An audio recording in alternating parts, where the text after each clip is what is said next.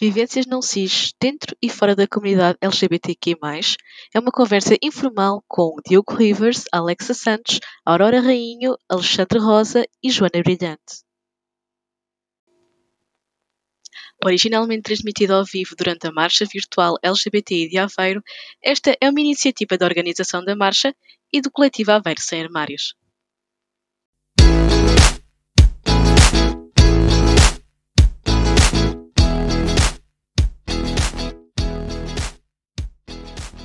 Próximo painel vai ser mais baseado, uh, portanto, na parte das identidades não cis, dentro e fora do, do, da comunidade LGBTQ. Os intervenientes neste painel vão ser Diogo Rivers, que já esteve aqui anteriormente a falar do Vogue. Tal como mencionado anteriormente, ele é DJ, ativista e performer em Coimbra e pertence ao coletivo BH e à PAD. Teremos também Alexa Santos, que é formada em Serviço Social pela Universidade Católica de Lisboa, em Portugal, e mestra em Gênero, Sexualidade e Teoria Queer pela Universidade de Leeds, no Reino Unido. Trabalha em serviço social há mais de 10 anos, sendo ativista pelos direitos de pessoas LGBTI+, e feminista antirracista.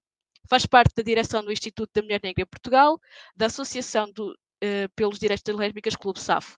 Integrou recentemente o projeto de investigação no Centro de Estudos da UC, Diversity in Childhood, transformar atitudes face à diversidade de género na infância no contexto europeu. Teremos também Alexandre Rosa, fotógrafo de Aveiro, homem trans, estudou gestão desportiva, mas não um, exerce de momento, tendo uma empresa de vestuário e, e sendo fotógrafo.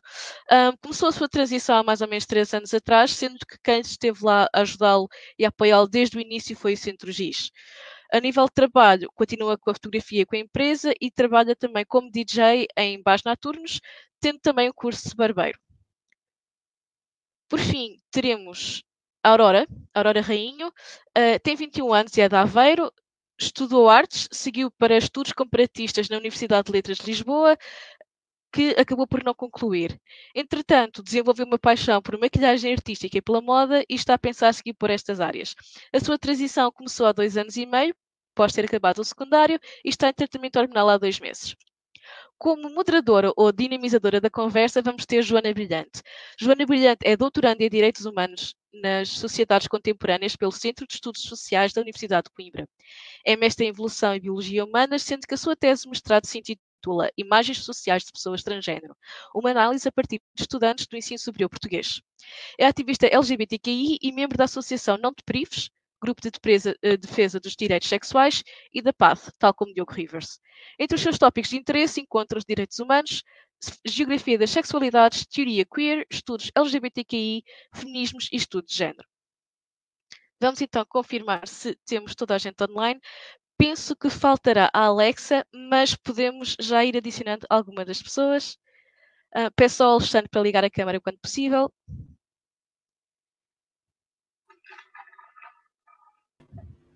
Olá, boa tarde a todos. Hello! Boa tarde! Azul, Hello! não, não ligada? Já Ah, está, já está. está. Ok, já está, já está ligado à vista. Ó. Pronto, boa tarde a todos. Mais uma vez, obrigada por terem aceito ah, falar neste painel. Ah, não só porque, pronto, estamos aqui a pedir.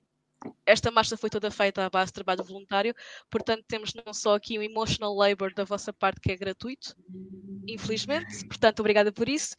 E também por se estarem a expor, nem sempre é fácil. Para algumas pessoas pode trazer riscos que nós também, obviamente, não queremos que passem. Portanto, obrigada por estarem a dar a cara.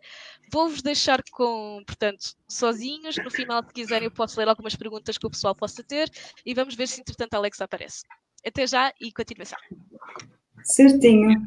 Então, cabe-me a mim começar esta conversa informalíssima, tendo em conta que ah, foi isso que nos foi pedido e pelo menos eu, eu, eu sou amiga do Diogo, o Alexandre e a Aurora não conheço pessoalmente, mas terei muito gosto eventualmente a vermos nos cruzar. Ah, e a Alexa, que está atrasada, não é? Que por acaso é uma característica dela também. Um, é, Cabe-me faz a parte. mim, certo, faz parte. Cabe-me a mim começar essa conversa. Eu não sei se vocês tiveram a oportunidade de estar a ouvir a conversa anterior sobre vivências lésbicas, estava a ser super interessante. Um, e, ah, espera, antes de mais fazer um bocadinho de formalidade aqui, não é? Agradecer à Joana o convite para, para aqui estar hoje. Um, dizer que é com muito gosto que vejo um, a Marcha de Aveiro estar com muita força e a fazer eventos tão uh, importantes, porque é um movimento novo e nós sabemos uh, o quão difícil é a organização de um movimento forte LGBT e quão cansativo e exaustivo isto pode ser, porque lá está, as pessoas estão a trabalhar gratuitamente, mas é um trabalho extremamente importante e fico muito feliz de ver que Aveiro está a funcionar muito bem Uh, e mandar um beijinho para vocês uh, que nos ouvem e que vão falar uh, connosco aqui hoje. E se calhar deixar 15 minutinhos no fim para as perguntas, então, depois a Joana puder entrar assim a 15 minutinhos para vocês responderem às perguntas que, que possam surgir. Vou começar por uh, fazer aqui, assim, eu não, não queria tornar isso numa conversa académica chata, eu queria que fosse o mais fluido possível, mas acho que é importante a gente ter aqui uma noção um, muito breve de, sobre o que é que é eh, nós termos umas, uma conversa sobre vivências não cis. Isto é, agora mesmo estava a haver uma conversa sobre vivências lésbicas e é muito comum haver a confusão entre o que é que é uma orientação sexual e o que é que é uma identidade ou uma expressão de género, não é? As pessoas confundem muito esses, esses conceitos que são tão distintos porque nós, apesar de, uh, no movimento LGBTQI, conforme uh, a pessoa que, que está a utilizar, apesar de nós funcionarmos todos juntos e todas juntas, um, nós estamos aqui a falar de duas, dois conceitos muito diferentes, que é a minha orientação sexual nada tem a ver com a minha identidade e a minha expressão de género. Portanto, nós não estamos aqui para falar sobre orientação sexual, poderão falar eventualmente se, se vos apetecer, mas a identidade e expressão de género tem um, a ver com a forma como a gente se apresenta, não é, socialmente, ou como nós nos, nos identificamos. Eu acho que isso é sempre uma ponte interessante uh, de se fazer no início de, de, uma conversa deste género, até porque a grande maioria da sociedade, que é uh, cisgênero, não sabe o que é que quer dizer cisgênero. E isso já diz muito sobre a falta e a quantidade de trabalho que a gente deve ter para fazer nesta, nesta área, que é a grande maioria das pessoas não sabe a palavra que as identifica uh, no que toca à sua identidade de género. E isto, esta não necessidade das pessoas cis de dizerem que são cis, o que faz na prática é apagar uh, as realidades de todas as pessoas que não são cis, não é? E que, um, e que acabam por sofrer vários tipos de discriminação e, e, e, bullying, etc, etc. Da mesma maneira que as pessoas homossexuais, bissexuais, etc, também uh, sofrem uh, discriminação. Então, eu, em vez de estar aqui a fazer, a explicar o que é que é uma pessoa transexual, o que é que é uma pessoa não binária, etc, etc, ia passar a palavra para vocês, deixando um, aqui a ideia de que era interessante se vocês pudessem definir um bocadinho a vossa própria um, identidade. Uh, olá, Alexa! Oi, Estão horas. Eu é que sou Desculpem! Eu é que tenho a desculpa do, do, de uma hora a menos nos Açores. Uh, mas pronto, olha, Alexa, não sei se estavas a conseguir ouvir o que estávamos a dizer. Eu estava a dizer que estavas. Um, um bocadinho só. Ah, ok. Mas sim, Pronto, isso para dizer que vou passar a palavra para vocês e que vocês, conforme as vossas identidades e expressões, se pudessem, uh, não é dar uma definição chata sobre isso, mas falar um bocadinho sobre o que é que é ser, no meu caso, cis, não é? Que desinteressante e chato, mas uh, nas, vossas, uh, nas vossas experiências, o que é que é, falar um bocadinho sobre isso. E passava, se calhar, a, a, a palavra ao Diogo, porque é a pessoa que está aqui primeiro no meu ecrã. Ah, ok. Está uh, bem, é muito democrático e, e, e então, uh, eu uh, sou não binário e determino, determinei isto de uma maneira, se calhar, um bocadinho left field da, da, da cena. É claro que enquanto, enquanto eu, eu cresci, me tornei adolescente e depois posteriormente jovem adulto e agora adulto, que todas, uh, todas uh, as questões tipo, ligadas à disforia de género, etc., que me foi diagnosticada, foram muito presentes, mas muito, da minha, muito daquilo que eu determinei do, que era para mim foi à base da gordofobia que eu, que eu sofri enquanto, enquanto cresci porque eu, como cresci sempre cheinho e etc., eh, sempre foi retirado que isso não era um corpo de homem, e quando eu me aproximava da, da, da identidade de mulher, também já não era tipo, uma identidade que a mim me servia. Então, uhum. enquanto eu lidei com, com esse choque mental do que é que é um corpo, o que é que é um corpo estético, o que é um corpo estético bonito, uh, uh, cheguei, consegui chegar a partir de opa, vários contextos e conversas e outras com outras pessoas trans, com pessoas cis, etc., consegui perceber que uh, eu sou não binário e o meu corpo insere-se e a maneira como eu revejo o meu corpo é uh, dentro e fora do espectro. Um pouco como eu apresento-me como homem, eu sou passável como homem, como Uh, mecanismo de defesa, mas também mecanismo de, de, de choque, tipo, as pessoas de, uh, pensarem que eu sou um homem e eu dizer que não sou um homem, e então criar esta, criar esta resistência, não é? Porque eu também sou um bocado, pronto, taberneiro e gosto de dar porrada. Então, este tipo de coisas também me interessa. E, e, também, e também porque me permite não só me expressar fora daquilo que, eu, eh, fora daquilo que, que eh, terceiros consideram bonito e consigo tipo, manusear por aí aquilo que me faz sentir mais confortável, que é não ser homem nem ser mulher, ser ambos, uh, ou não sequer ser nenhum dos dois.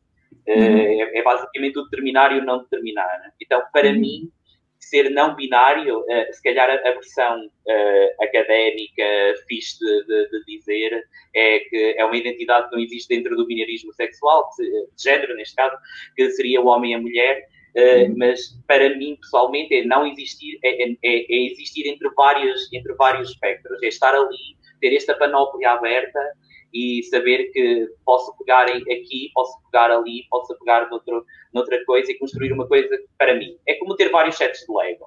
É o que eu costumo dizer, tipo, pessoal, é, o meu género é tipo um castelo de Lego que é de vários sets diferentes. Vou buscar corzinhas aqui, vou buscar peças maiores aqui, uh, e é assim que vou construindo. E agora, como eu me revejo, não vai ser a mesma coisa que eu me revi ontem e como vou rever amanhã. Vai ser, é um pouco sempre de construção. E eu acho isso muito interessante também do ponto de vista ativista e etc. Isto é a minha versão mais política. Por isso, é isso.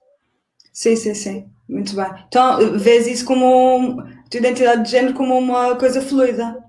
Sim, sim, sim, sim, sim. O não binário será, o não binário será um termo também tipo um bocado guarda-chuva uh, uhum, para aquilo. Como não tenho, como eu não consigo dar um nome específico e concreto, digo não binário porque efetivamente é o que ele é. Uh, se tivesse, se calhar, de escavar um bocadinho, seria género fluido ou, ou, ou, ou, ou género fluxo, ou o que seja. Uhum. Mas acho que ele, eh, acho opa, que isso será uma coisa para o futuro e não necessariamente para agora. Certo, muito bem. E tu, Alexandre, queres falar um bocadinho sobre isso? Claro. Uh, bem, é assim, eu sou, sou um homem transexual, né?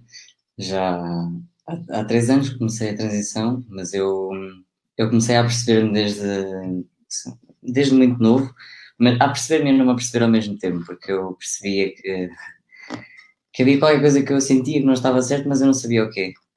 E, e, então acabei por me conformar um bocadinho e, e achar que, pronto, que tinha de ser assim e que, que eu tinha de ficar como estava. Até porque eu não tinha, nunca tive ninguém que me falasse sobre o assunto, ninguém que conhecesse, ninguém que. Pronto, tive sempre um bocadinho na ignorância. Então fui-me conformando à base do que, do que eu conseguia. Eu passei, passei uns tempos mais complicados na, na escola e isso se calhar fez-me ter um bocadinho mais a, o outro lado da experiência e eu perceber realmente que não, que não me enquadrava e que tinha que fazer alguma coisa em relação ao assunto. E, eh, entretanto, tive um, um amigo meu que, fez a transição e que falou comigo. Foi o primeiro contacto que eu tive com, com dizendo o mundo transexual, por assim dizer, porque eu não, não sabia. E, e, eu fiquei muito fascinado porque eu não, eu não sabia realmente que era possível e que, que eu podia ter uma solução para aquilo que eu estava a passar.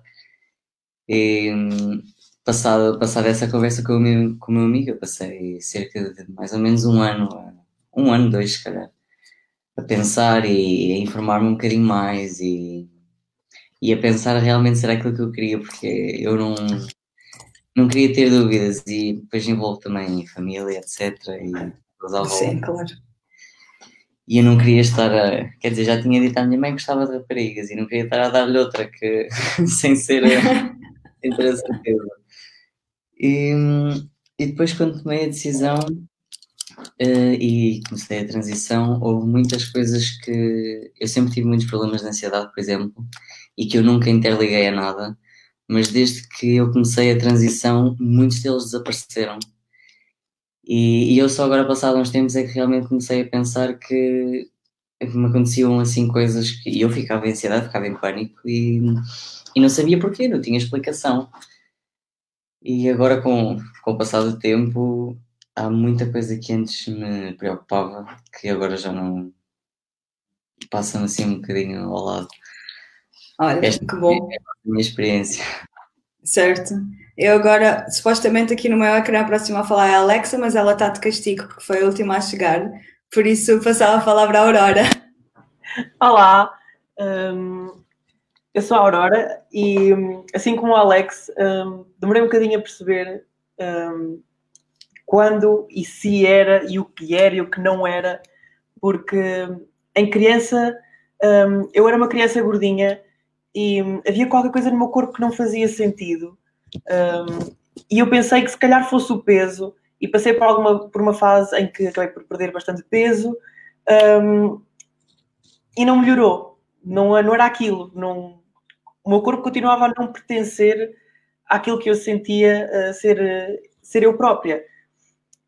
Mas entretanto, deixei o tempo passar, pode ser uma fase, e lá está, não há informação suficiente, não havia quem falasse de, do que é ser trans, se isso existia sequer, um, e deixei passar até mais ou menos ao secundário, onde me afirmei como, como rapaz homossexual e, e senti-me muito melhor, de facto. Só que esse sentir melhor foi um bocadinho do peso que saiu, porque o corpo continuava lá e o corpo continuava a não fazer sentido. Um, e, e eu percebi que, ok, o corpo não faz sentido, eu tenho que pesquisar alguma coisa sobre isso. Um, e fiz psicoterapia durante, durante um ano e fomos pronto, escalando uh, um, e conversando uh, até que um amigo meu uh, fez a transição. E ok, calma lá, assim como o Alex estava a falar, calma lá, isto é possível. Um, e depois, eu conheço o Alex já há bastante tempo. e, e o Alex fez a transição também. E eu assim, calma. Será que eu sou o caso contrário? E de facto comecei a experimentar, um, experimentar o sentido mais feminino, libertar um bocadinho mais e, e aí fez sentido, fez mesmo sentido. E no final do. durante o 12 ano, passei esse ano inteiro a pensar se sim, se não, como é que vai ser, o que é que eu posso fazer, projeções futuras, um, porque todos, todos nós, eh, como comunidade LGBT, um, temos que pensar na altura. Não temos que sair do armário, porque não temos, mas de facto a minha experiência foi eu senti-me muito melhor depois de o fazer e depois de me afirmar. Um, mas também temos que perceber o nosso contexto social, a nossa família, porque pode ser muito perigoso. De facto, pode ser perigoso. Para mim, não foi. Eu tive um, um grande acolhimento por parte da minha família e por parte do, dos meus amigos, mas temos de ter esse cuidado um, e perceber as outras pessoas que. Há uma coisa que eu odeio que é quando, quando olham para as outras pessoas e, e, e quase forçam essa pessoa. Então e tu és? Então e tu és? Vamos com calma. As pessoas têm o seu ritmo um, e elas saem do armário quando quiserem, quando se sentirem preparadas e quando se sentirem seguras. Um, e foi isso que eu fiz. Ao final desse ano inteiro, eu senti que estava preparada e senti que estava num ambiente seguro e saí do armário como rapariga trans no, no dia da marcha no Porto há, dois, há três, três anos, penso eu. Que giro. Que fixe. Muito bem, giríssima a história. Alexa, queres contribuir um bocadinho? Desculpem, mais uma vez. um, é, eu, eu, antes de mais, tenho que dizer que, que, ter, sido, ter recebido o convite para, para estar aqui hoje e para esta conversa, para mim é assim, qualquer coisa de muito interessante porque hum, eu não acho que seja uma pessoa que seja lida como não cis. E eu acho que poucas vezes eu falo sobre isso uh, em relação a mim. E então, um, o facto de me terem convidado, achei que. Um, achei que era interessante e é a primeira vez que eu falo assim mais abertamente sobre, sobre estas questões em relação a mim. E então, um, pronto, uh, para dizer que para mim o não cis tem muito a ver e está ligado principalmente também com uma experiência de negritude, né? com o facto de eu não ser uma pessoa branca. Mas não sou uma pessoa branca, mas também sou uma pessoa negra escura. E então. Um, imediatamente traz uma camada à, à forma como eu me identifico, que é, que é, que é uma construção e desconstrução constante, não é? E então, uh, para mim, tem muito a ver também com este um, caminho, vamos dizer assim, uh, de, me, de me saber uma pessoa negra independentemente do meu privilégio dentro da branquitude. Portanto, sendo uma pessoa negra clara. E acho que é interessante porque, uh, dependendo daquilo que, que, nos, que nos tira do standard, né, daquilo que se diz a norma, né, a norma branca colonial, que nos é imposta, uh, depois nós, nós posicionamos de maneira diferente e como é que isto mexe connosco enquanto pessoas, né? E para mim teve muito, teve muito, teve muito a ver com isso. Mas é muito, é muito fixe porque ao mesmo tempo uh, nos dá uma, uma capacidade de pensar novas formas de falarmos sobre nós. Uh, e então, para mim, foi muito isso. Quando, quando eu começo a perceber que, quando eu começo num processo, isto é, é, realmente pensar sobre isto é qualquer coisa de, de, de emotivo. Um, quando eu começo efetivamente a, a, a, aceitar o meu cabelo e a usar o meu cabelo uh, natural, Portanto, eu desde pai, dos 9 anos de idade que eu desfrizava o meu cabelo e então ele era assim. Né? Era encaracolado, mas ficava assim, tipo.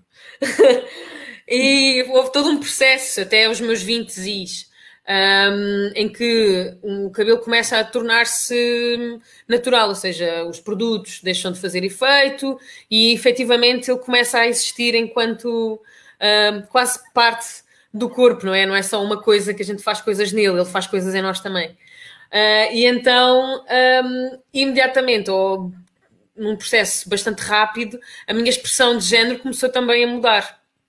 Portanto, eu perfumava, performava, ou seja, eu tinha aquela coisa de ser muito feminina e tal, porque achava que não podia ser lésbica e ser masculina. Tipo, como assim?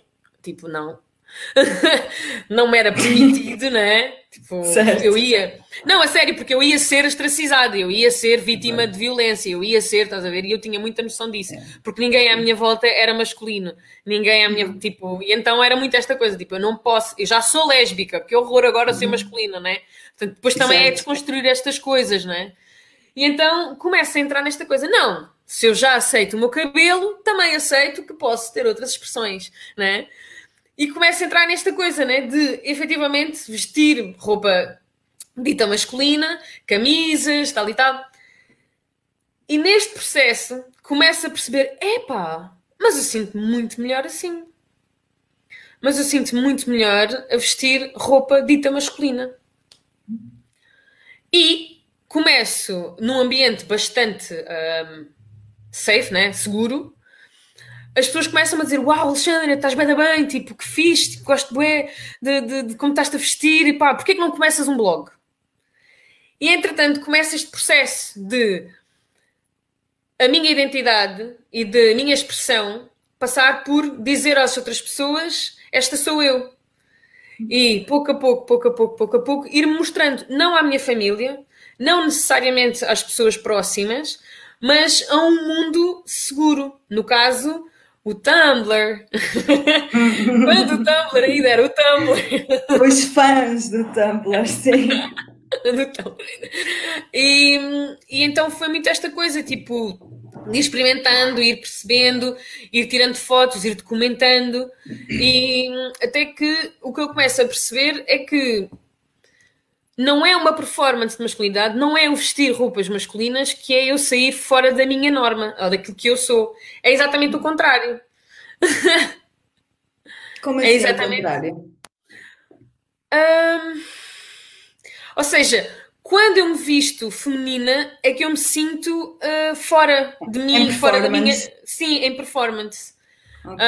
Um, e então uh, começo a perceber que é, que é exatamente isto. Estão a ver? Uh, e então, para mim, é isto: é, é, um, é um inventar, é um, é, um, é um processo de me saber e, e de me construir, sabendo que não existe língua, não existem palavras para me definir. E então, o queer para mim a palavra queer e eu ser uma lésbica queer uh, vem um bocadinho com esta, com esta ideia, não é? Com esta coisa de fluidez, de indefinição, de habitar, ou seja, do meu corpo ser qualquer coisa que não tem uma palavra, ou mesmo as palavras que existem não são exatamente aquelas, não, é? Não é bem aquilo. e ao mesmo tempo de, de, de viver com alguma tranquilidade em relação a isso. Ou seja, de não esperar que eu tenho que um, preencher uma determinada definição, não preencher uma determinada definição. Um, e então é um bocadinho isso, é um bocadinho aí que é o meu não cis, não é? Porque um, depois também é uma flutuação, dependendo dos meus espaços ou dos espaços onde eu estou, também uh, posso ou não habitar mais quem eu sou ou quem eu sinto ser e não. Sim, porque isso, isso, parece. Eu não sei se vocês têm a mesma opinião que eu, mas aquilo que me parece que faz mais confusão às pessoas é essa ausência de definição. Como se fosse absolutamente obrigatório uh, todos nós e todas nós decidirmos que, em relação ao nosso género, que uh, nós vivemos o nosso género desta maneira, escolhemos isto e agora temos que ser isto assim para sempre. Porque quando eu digo às pessoas, ah, tenho um amigo ou uma amiga não binário ou uh, trans, whatever, as pessoas parecem ter muito mais facilidade em compreender aquela que é a transexualidade uh, que vai de acordo com os padrões de género mais que as pessoas estão mais habituadas a ver, não é? E então conseguem até compreender, ah, sim, é trans. E ok, isso eu compreendo, mas não binário, isso aí é que já é muito exótico. Tipo, parece que essa indefinição faz um mal às outras pessoas que eu não consigo compreender bem porquê. Não sei se vocês querem comentar um bocadinho sobre isso. Talvez posso... o Diogo que é não binário ou a Aurora, pode ser, sim. Um, quanto à minha um, à parte da expressão de género, não tanto ao género em si, eu não tenho uma expressão de género extremamente feminina, quase que era esperado de mim uh, ser super feminina, porque sou uma mulher trans, portanto tenho que ser muito feminina. Um, e no início deste ano, por acaso, eu tinha o cabelo bastante comprido, tinha o cabelo pelo meio das costas, e no início deste ano rapeio. Porque lá está, essa. Estou a esperar um bocadinho do tempo, mas já, já lá volto. Que é. Eu não me sinto propriamente aquele 100% mulher. Um, lá está, é aquela fluidez de, de género, que é um, um não binarismo, um, que eu não estou nem um lado nem do outro do espectro. Sinto muito mais no lado feminino, mas isto não quer dizer que eu esteja que seja 100% uma mulher, um, nem que me sinta 100% uma mulher, porque não é isso. Um... Até porque o que é que é isso, não é? Ser 100% exatamente, mulher. Exatamente. Um, e agora se calhar passava. Sim? Opa, é assim, eu vejo isto desta forma. Eh, eu acho que, da maneira como eu tenho vivenciado opa, as minhas relações interpessoais, ou como eu tenho visto, tipo, ao longo do tempo, como eu tenho visto e estudado, etc., tipo, como é que as pessoas, eh, como as pessoas uh, realizam, é quase como a tua identidade de género, ou pelo menos aquilo que tu aparentas como, existe, existe em primeiro lugar antes sequer do resto da tua identidade. Ou seja, antes de tu teres um nome, antes de tu teres tipo, uma personalidade, tu já és automaticamente determinada como uh, mulher ou homem. Isto é uhum. uma cena uh, milenar, né? Isto é, isto é uma cena que está aqui, tipo, são séculos e séculos e séculos de construção de identidades, onde as próprias ideias de homem e mulher, né, mesmo pelo menos na cultura ocidental europeia, né, uh, foram mudando, não é? Tipo, uh, uh, o que é ser mulher foi mudando, o que é ser homem foi mudando, mas não é não existe, não é que na contemporaneidade a gente já tenha um selo a dizer isto é ser homem, isto é ser mulher a partir do momento que nós não conseguimos, sequer, se os académicos não conseguem sequer determinar 100% logo ali, quadrado, numa caixa, o que é homem e o que é mulher, porque é que, porque é que isto é tão importante quando traduzimos para, para quando estamos aqui a falar, ou etc. Porque é que isso é tão importante para o teu cérebro, da maneira como tu estás socializada, uh, como é que é tão importante tu, antes de terminares o nome da pessoa, saber se ele é homem ou se é mulher. Onde é que isto muda a tua percepção da pessoa? Como é que isto muda a tua maneira como tu te interligas com a pessoa? Estás a ver? E isto a mim, é por isso é que a mim o choca e é interessante. Por isso é, é, não é que eu tenha particular gosto ou, ou interesse em ter uma barba ou, ou uh, vestir roupa de homem ou, ou, ou, whatever. Até porque tipo, isso até, até, tenho, até tenho sido até bastante mais fluiduzão nos últimos anos com, com a minha expressividade estética, etc. Mas a mim, a, mim, é muito interessante ver como as pessoas reagem ao facto de me verem, estás a ver, pensarem que eu sou homem e depois eu me terminar, mas eu não sou, Eu não sou. Vocês, isso aí, vocês, aí, ser este choque, ser este tipo, esta chave que mal entra, não é? Uh, para mim é interessante. Mas isto, claro, isto depois traz, uh, esta, esta discussão aqui vem sempre por dois lados. Vai, vai sempre para uma discussão super produtiva, onde, onde as pessoas têm grande luz na cabeça e de repente, eia, que cena, estás a gozar? E se calhar até, tipo, até provocas as pessoas a, até a explorar a si próprias, não é? Uhum, a explorar sim. a sua identidade. Se calhar nem saem, estás a ver? Se calhar tipo, nem têm, nem, se calhar descobrem que para elas ser mulher ou ser homem, se elas caírem nesse binarismo, até faz outro sentido, ou arranjam outros sentidos para isso. Mas uhum. depois tens a parte violenta, né? Tens a parte do, ah, isso é, é a fase, ah, ou isso é isso são. Eu, eu gostava que você, desculpa interromper, Diogo, mas eu, eu acho que é interessante vocês falarem um bocadinho sobre isso, sobre o que é que muda nas, nossas, nas vossas vidas a partir do momento em que vocês eh, encaram esta identidade, não é? identidade, esta fluidez, e em relação principalmente às pessoas que vos rodeiam, uh, como é que isto acontece? Uh, há o choque, não há o choque, é muito violento, imagino que seja para algumas pessoas um, que sejam experiências altamente violentas, pelo menos da mesma maneira que eu consigo falar por causa da parte da homossexualidade e esses momentos de coming out uh, podem ser momentos horrorosos nas nossas vidas. Uh, e às vezes ao contrário, podem ser momentos super um, carinhosos em que se um, fortalecem relações, às vezes com pessoas que nós nem éramos assim tão, ou que não esperávamos que fossem assim tão importantes e que depois passam a ser. Vocês querem falar um bocadinho sobre esse momento de coming out? Epá, vamos passar a palavra a toda a gente, que eu já estive aqui quase 10 minutos a falar. Vai o Alex agora, que ele está calado há muito tempo. Sim, já.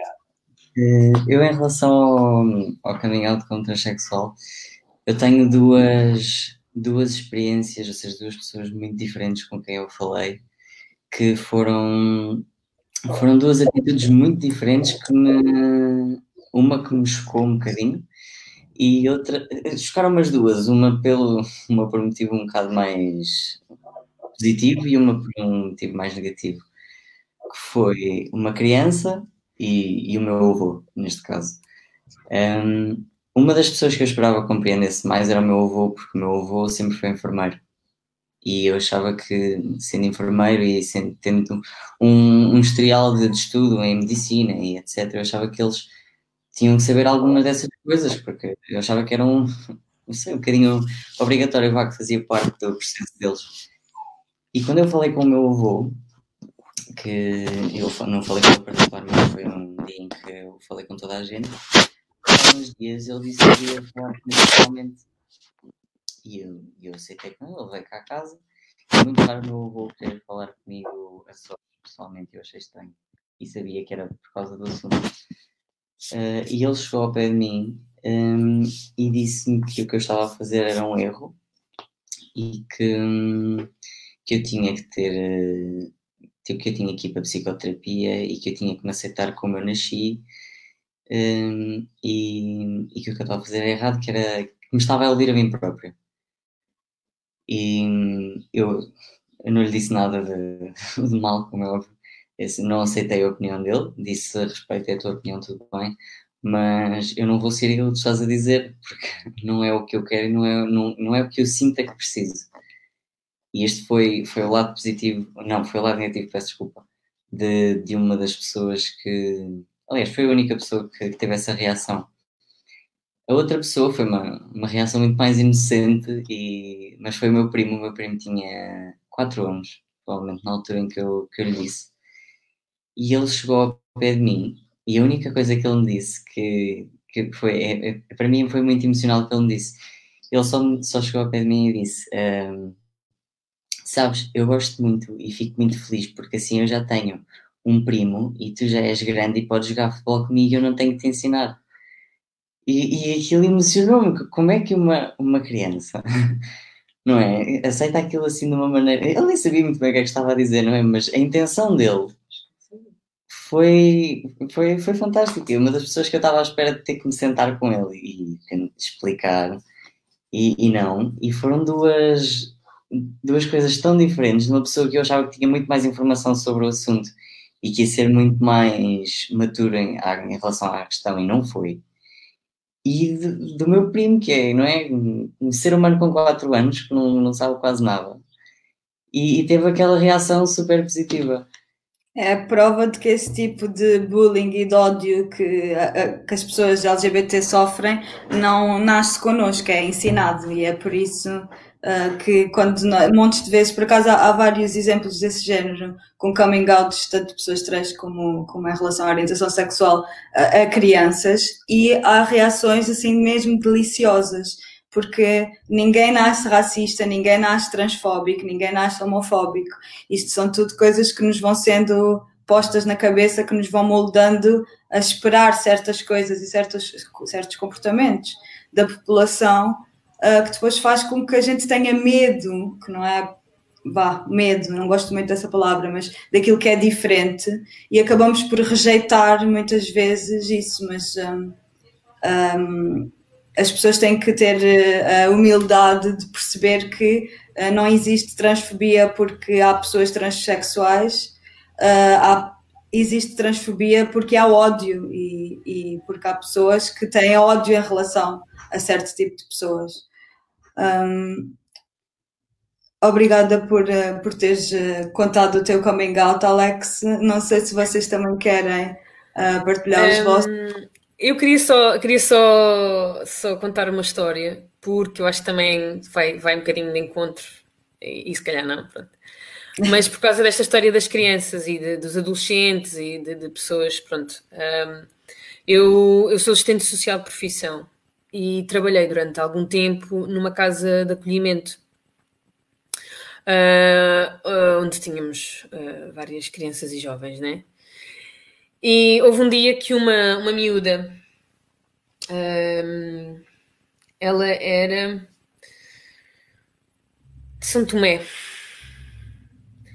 e, e, ela, e ela já estava há muito tempo lá na casa e nunca tinha conhecido ninguém e nunca tinha tido ninguém da equipa técnica que fosse negra, ou seja, que não fosse branca. E então imediatamente houve assim uma, uma, uma afinidade. Um, e a certa altura, uh, nós, quer dizer, eu acompanhava esta, esta, esta, esta jovem para todo lado. Uh, médico, escola, todo lado. E um dia ela vira-se para mim e diz-me assim, oh Alexandra, porquê que eu nunca te vi vestir vestidos? E a minha colega que estava connosco disse perguntou-lhe: Então, mas eu também nunca vesti vestidos, só que tem uma expressão de género mais feminina, não é? Hum. E, e ela assim: Não, mas. Mas tipo, contigo é ok, agora Alexa não, Alexa nunca. E então eu olhei para ela e disse assim: Então, mas se eu me sinto mais confortável, se eu gosto mais de vestir-me assim, achas que tem algum mal?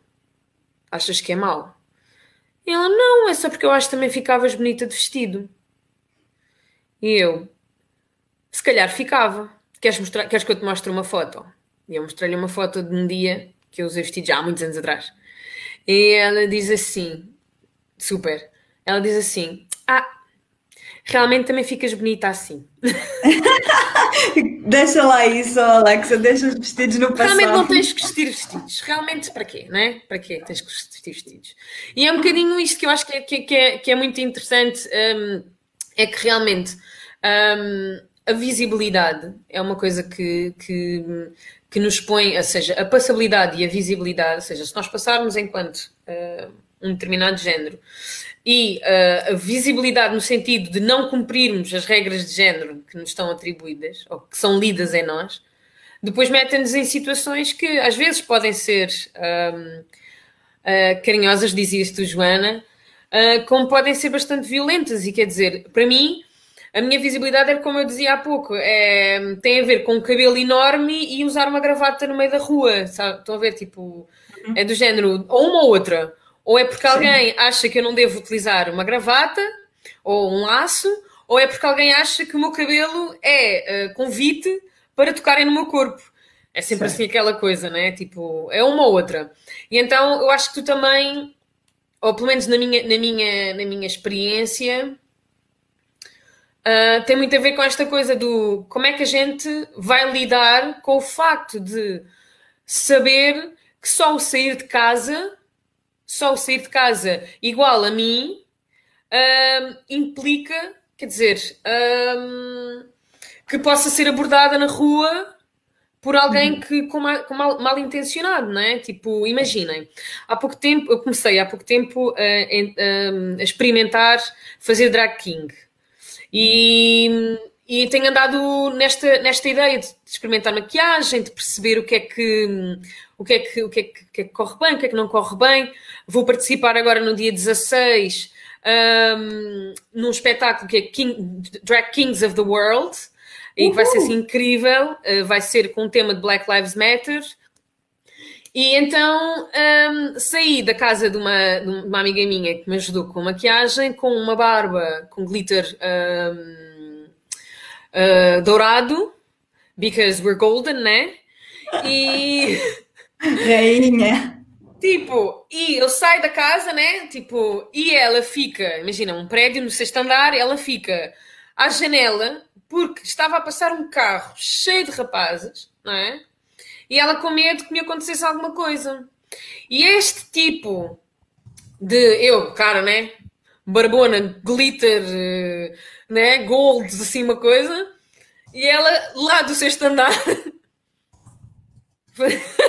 Género, amiga, estás no sexto andar, tipo, só se te atirares daí, mas é, ou seja, é, uma, é um investimento emocional de cada vez que tu metes o pé fora de casa, né, com aquilo que pode acontecer, que realmente, pá, o Alexandre estava a falar sobre, sobre a ansiedade e sobre o que, é que, o que é que te causa ansiedade, e é um bocadinho isto, é de género, hum, será que eu hoje posso ser igual a mim mesmo ou tenho que fazer um tone down aqui da cena, que é para o pessoal não me ler tanto igual a mim, mas igual a uma norma na qual eu não cumpro, mas já, pelo menos deixa-me mais segura.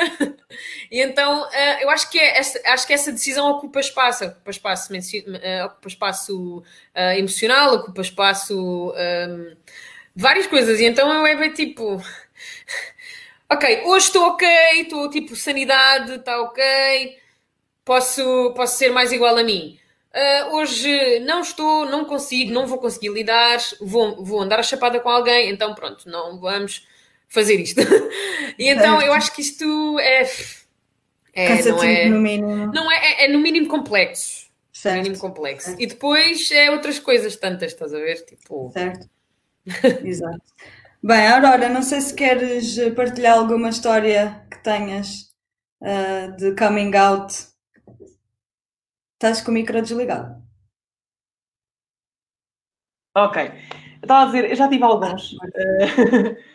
porque em primeiro foi, foi o tal como rapaz gay, o segundo foi como rapariga trans, que é o, o que mantenho, e o terceiro foi, foi muito curioso e vai de encontro ao, quando, quando começámos a falar que é a sexualidade e a identidade de género são coisas diferentes. Um, e eu lembro-me que quando estava a passar pelaquela transformação mental do habituar-me um, à minha expressividade feminina, uh, que nunca foi muito masculina, um, eu lembro-me de passar por uma fase de, de, de, desconstrução sexual, no sentido em que eu comecei a olhar para as pessoas e não me fazia sentido, não, deixou de me fazer sentido ver eh, a sexualidade delas e, e o sexo delas. Eu comecei a abrir muito mais o meu, o meu leque de, de não sei, de, de, oportunidades e de, mesmo romanticamente, eu neste momento não, não quero saber se é rapariga, se é rapaz, se, se, se anda no meio do espectro. É uma coisa que me deixou de interessar, de, de interessar porque como eu passei por, pela transformação mental, vá, um, apesar de ter nascido mulher e sou mulher e, e dentro do, do espectro, mais ou menos, não interessa muito, não é? Um, a minha sexualidade só bem me diz respeito e, e, achei curioso essa transformação de, de, mentalidade até, de já não querer saber se aquela pessoa é rapaz, se é rapariga, se, se é não binário, deixou, deixou mesmo de fazer sentido para mim. Um, portanto, houve aí um terceiro coming out de. Uh, mas não foi um coming out muito agressivo, não foi. Foi só. Ah, yeah, pessoal, géneros, né? O que é que Certo. Há bocado, Alexa. Eu tenho, eu, eu tenho ah, uma, espera, desculpa, tenho uma, eu, tenho, eu tenho uma tenho uma cena. Manda essa cena para a gente. Então, uh, é interessante que tenham trazido o tópico do drag, que a Alexa tenha trazido, porque eu também faço drag. E uh, antes de, de, de, de, da Magda, que é a Magda, que, é, que sou eu à, à noite de vestido, uh, existe, ela já existia como uma performance, porque eu fiz estudos artísticos e era, foi precisamente a maneira como eu fiz o meu coming out como não binário, foi com uma performance que se chamava A Magda Não Existe. A Magda não existe, eh, a Magda não existe porque o Diogo, efetivamente, homem também não. Então, tipo, era ali a dançar com o desconhecido, com, com o não existente. Isto era quando eu estava, tipo, muito aquele texto da morte do autor, era uma alegria. Pronto. E eh, para mim, eh, para mim, para drag e o teatro que eu fiz, que eu também fiz uh, teatro em drag várias vezes, uh, foi muito importante para definir a posição, a minha posição, a minha expressividade fora do, fora do contexto da performance. Como é que eu consigo continuar a trazer estas ideias mais estéticas, visuais, porque sou uma pessoa que exprime muito Uh, isto, é, isto é a Frida a ladrar, a cadela cá de casa, linda. Uh, ela está a dizer a Magda tem de voltar. Uh, eu concordo com a Frida. nós estamos. como eu, como eu sou uma pessoa que se exprime muito visualmente e há muitas coisas visuais que me estimulam. Uh, e, e, não são necessariamente figuras femininas ou masculinas, é mais tipo pequenos aspectos, por exemplo, uh, uh, a maquilhagem, a maquilhagem mais feminina interessa da mesma maneira que, que suit me interessa. É um pouco este, este diálogo de moda, porque a moda também é um tópico que a mim me interessa muito e está muito ligado também às possibilidades, às minhas possibilidades japonesas, como elas se ligam. Uh, e a Magda, uh, efetivamente, passou por várias, da mesma maneira que eu passei por várias expressividades, a Magda acompanhou-me sempre também a sua expressividade. Ela começou como como uh, muito trash muito punk rock, muito estou-me a cagar para isto, vou partir esta casa toda, que ainda é um bocado, ainda mantém, para ser tipo linda, bela, vestidos, bonitos, cabelos, etc., para agora ser o que eu determino como um monstrozinho, né? tipo este lado, este monstro da paralisia do sono que me aparece à noite, estás a ver, e, e que diz que eu, eu e tu somos a mesma pessoa, temos é nomes diferentes. Uhum. Então, tipo, uh, também é muito importante para mim, enquanto ativista, por exemplo, conseguir uh, caminhar estes, estes ambos, ambos passos para também, sabendo que o drag, a história, da, a história da comunidade trans é a história da cultura drag, que é a história da, dos direitos LGBT. Uh, eh, e é, é, para mim é, é, muito fixe saber como as pessoas também se expressam a partir de, desta, desta expressividade exclusiva que é o drag, né? tipo da, da performance e da, da, roupa e da maquilhagem, etc. Que podem ser eh, sempre, pronto, discursos muito normativos, muito, tipo, pronto, estratificados, etc. Mas a maneira como nós conseguimos retirar aquela porra toda daí construir o que nós queremos e construirmos uma nova coisa que depois vai ser retirada outra vez, reconstruída, este ciclo vicioso que existe, é, é, e como nós depois tipo, interligamos isso com a nossa vida real agora aqui, não é? Uhum. Como nós estamos, como nós vamos depois à padaria buscar o pão, o nosso look de ir ao supermercado. Uh, é, é para mim é o choque, é aquilo que eu estava a falar há bocado. E, e, também, em tom final, eu tenho. Exatamente, como a Joana está a dizer aqui no nosso chat privado, como vamos buscar os salgadinhos à pastelaria brasileira. Sim, com o molho até, até à testa. Uh, mas eu tenho uma história muito feliz, que, uh, que foi, eu tive uma fase na minha vida em que eu estava no Tinder, um bocado tipo no desespero pelo contacto humano, mas eu dizia lá na minha bio que não era homem. Uhum. E atual, a, a, a, minha companheira, não é? a minha parceira numa relação não normativa, é uma mulher, é uma mulher cis bissexual que ela fez match comigo e a primeira coisa que ela me perguntou foi os pronomes. E, e para mim isso foi tipo o escalar tipo enorme de, de, uma cena tipo uau, tipo, efetivamente uma pessoa que não se dá comigo, não é uma pessoa que está todos os dias a ouvir, tipo, ah, temos de respeitar os pronomes das pessoas, uma pessoa que eu não conheço, teve, tipo, viu este ponto e disse, quais é que são os teus pronomes? E a partir daí, pronto, cresceu. Uh, nós estamos numa relação já há um ano e tal e, e, e uh, vivemos muito bem com isso. E é engraçado. É assim fácil, não é? Sim, é simplicíssimo e engraçado é que ela conheceu a Magda primeiro. Ela Ai, viu a Magda primeiro antes de me vir a mim. Então, tipo, pronto, é isso. Olha, é interessantíssimo. Às vezes eh, coisas que parecem tão complexas e é tão fácil, quer dizer, como a gente perguntar à pessoa uh, como é que a pessoa gosta de ser chamada, como é que se identifica, para nós não um, estarmos a ofender ninguém de forma absolutamente desnecessária.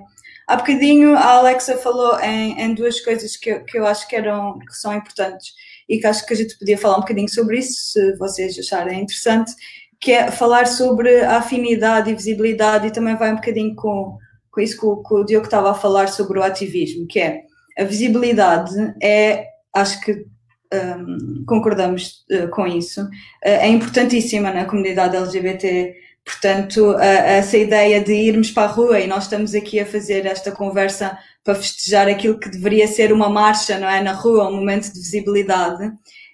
eu gostava, eu sei que eu, o Diogo e a Alexa somos, somos ativistas, eu não sei se a Alexa e a Aurora são, mas uh, eu acho que isto é, hum, é, é extremamente importante. Pessoas uh, LGBT e não LGBT, que sejam uh, humanos de causa, que se juntem a esse tipo de, de, atividades que são momentos políticos que, na minha, na minha visão, são muito, muito importantes. Eu gostava de saber qual é a vossa opinião em relação às marchas e saber se vocês têm aquilo que, se, que, que consideram ter um grupo de pessoas ou um grupo de suporte porque, hum, pelo menos no, no, no caso da Aurora e do Alex, pareceu-me muito claro quando eles estavam a apresentar que é, é essa ideia de eu nunca tinha ouvido falar sobre isso, sentia-me um bocado uh, sozinho, de que forma é que talvez ter um grupo um, de suporte, sei lá, amigas lésbicas, para quem é lésbica, gay, etc. Uh, porque na, no, na minha história isso ajudou-me imenso e faz-me sentir muito mais forte, não estar sozinha, e isso para fazer ponto com o movimento LGBT, não é? Porque acabamos por ser, ser uma família e ir para a rua é aquele momento máximo de, de sim, estamos aqui, we are queer. Um, não sei se vocês querem falar um bocadinho sobre isso, se, o que é que acham sobre as marchas? Uh, eu se calhar posso começar. Eu acho as marchas muito, muito importantes. Um, e no outro dia estava a falar com uma amiga minha um, e ela disse: opá, eu às vezes falha-me um, ehm, falha o raciocínio para explicar o porquê das marchas serem tão importantes. E foi num dia em que eu tinha tweetado alguma coisa como um, ehm, os descobrimentos e como isso ainda é glorificado em Portugal e as pessoas nem sequer têm noção que não devia ser glorificado. Pronto, um tweet mais ou menos assim. Um, ehm, e choveram, e choveram, e choveram insultos no Twitter. Por aquilo teve alguns retweets de algumas pessoas que concordavam comigo, e choveram insultos do, no Twitter como não és uma mulher, nunca vais ser uma mulher, um, coisas assim desse género, outras de esta pessoa não devia ter, não devia ter um, nacionalidade portuguesa, sai daqui, uh, e coisas assim. E, e eu estava com ela e disse assim: é por causa disto, é por causa disto que faz, que faz sentido haver as marchas por visibilidade. Nós estamos aqui e, e é uma manifestação de grupo, uma manifestação de amor. Um, é uma parte política, sem dúvida, e depois tem a parte do amor e do nós estamos aqui. E para as pessoas que ainda não saíram do armário, é, é um safe place para olhar e dizer: Ok, um dia eu vou estar ali, um dia eu vou-me afirmar e eles estão bem, estão sorridentes, estão todos de mãos dadas, é, estão super alegres porque as marchas são manifestações de alegria. Um, e eu nunca fui a uma marcha em que tivesse triste, honestamente. Certo. Uh, e o ano passado fui a de, à de Lisboa, uh, à do Porto e à primeira de Aveiro. E a de Aveiro foi a mais especial para mim. Foi mais pequenininha, mas foi mais especial para mim porque eu cresci aqui, uh, fui para a escola aqui e ver a, a minha comunidade local a ser tão. a comunidade local a unir-se uh, foi mágico, foi mágico. Eu acho que é isto, acho que as, as, marchas são isto, é o amor, um, ehm, a política e tudo mãos dadas numa manifestação pacífica, sem, sem problemas nenhums, só a espalhar mais uma vez o amor. Certo.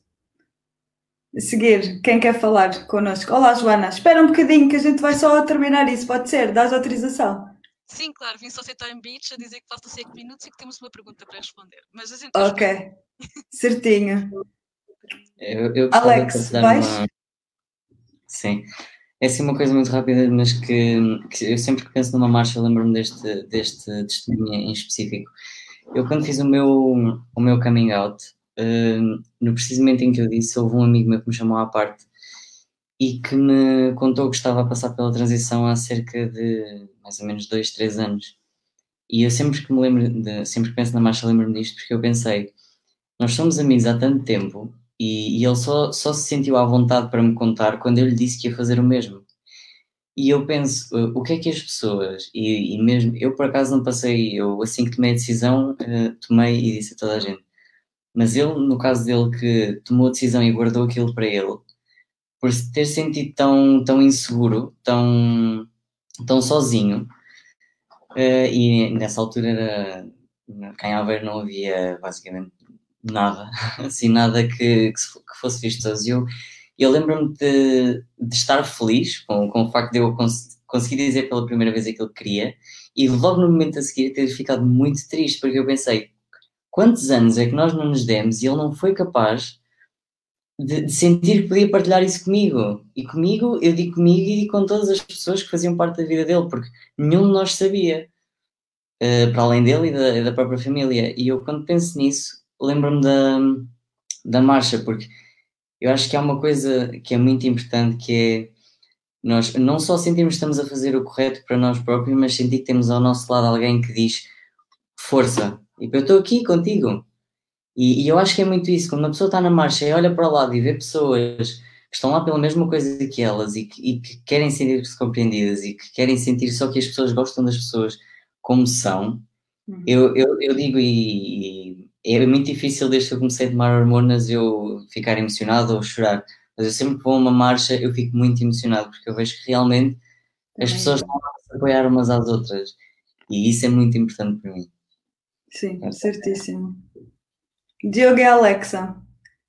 Pá, um minutinho a dividir pelos dois. Pelos dois. Rapidíssimo, rapidíssimo. Eu tive muita sorte e muito privilégio de, de, de, poder fazer ativismo com imensa gente cá em Coimbra de vários caminhos diferentes da, da vida, desde pessoas trans a mulheres lésbicas, a homens gays, a pessoas negras, etc. Tudo, tudo junto e poder tipo, partilhar todas estas experiências e é é, é, é, ótimo estar, é, é, é, ótimo saber que somos validados e que a nossa, a, a nossa vida também é, é fixe, estás a ver? É correto.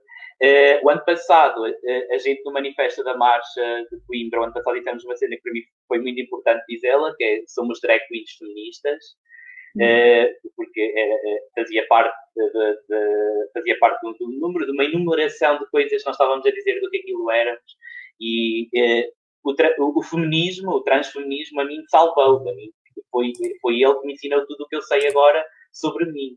Se não fossem as mulheres feministas de Coimbra que eu conheci, as pessoas trans de Lisboa, uh, uh, feministas também, as do Porto e de outros sítios, eu não tinha isso. E foi a partilhar o espaço da rua com elas, seja cá em Coimbra, Lisboa, Porto, Viseu, Aveiro, onde quer que seja, eu provavelmente ainda estaria um bocadinho a andar aos círculos a tentar perceber, a tentar perceber o, o que é que eu era. E para mim, a, a marcha, para além do protesto, é, é, a confirmação e é tipo, a concretização daquilo que, que, que nós somos, daquilo Uhum. que os nossos antepassados foram e daquilo que nós vamos trazer para as próximas gerações. E agora vou passar à Alexa, que ela está ali com aquela carinha, mesmo quem quer falar. Uhum.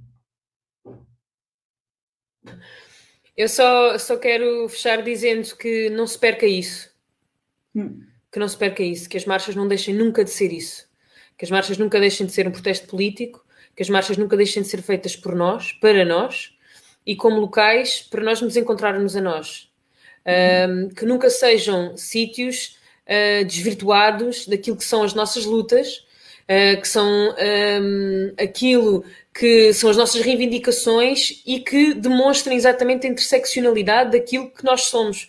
Um, sejam elas interseccionalidades de raça, sejam elas interseccionalidades de classe, sejam elas que as interse interseccionalidades forem. Porque esses espaços, a rua, muitas vezes só pode ser ocupada por pessoas dessas interseccionalidades todas uh, nesses dias. Tanto certo. que a gente nunca deixe que as marchas é sejam ocupadas por outras pessoas.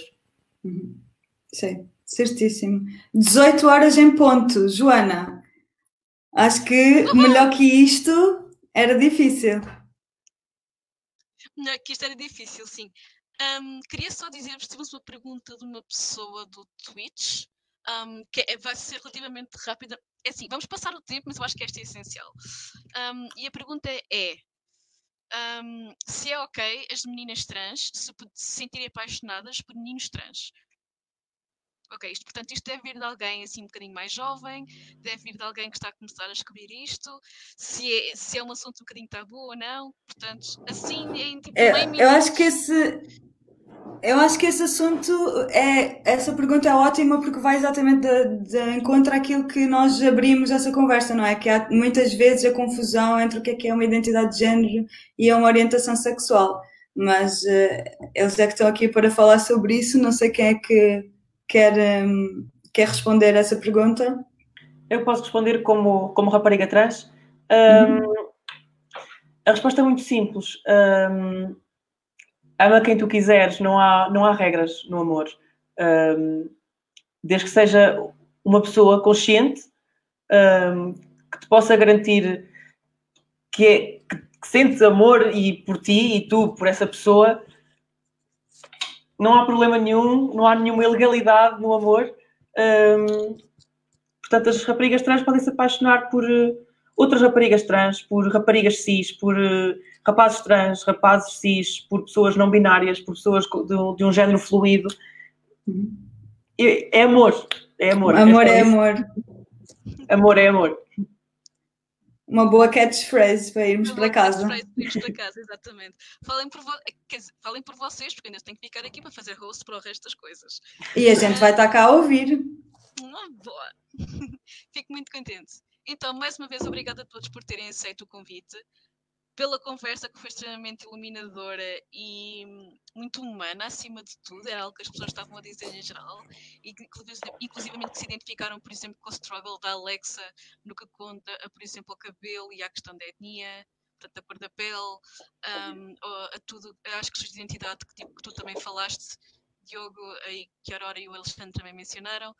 Pronto, e portanto, Joana, obrigada por estás a dinamizar, fizeste um papel excelente. Portanto, Ora, muito obrigada a todos. Obrigada pelo convite. Obrigado, pessoal. Tá bom? Beijinhos. Beijos. Amor é amor. Beijos. Marcha é linda. Isso. Marcha é linda. Tchau. Obrigada a todos por. Obrigada por ouvir esta conversa. Se te interessa saber mais sobre a marcha LGBTI de Aveiro, segue-nos no Facebook e no Instagram, em LGBTI Aveiro, e segue o coletivo Aveiro Sem Armários, Aveiro Sem Armários, tanto no Facebook como no Instagram. Obrigada e até à próxima!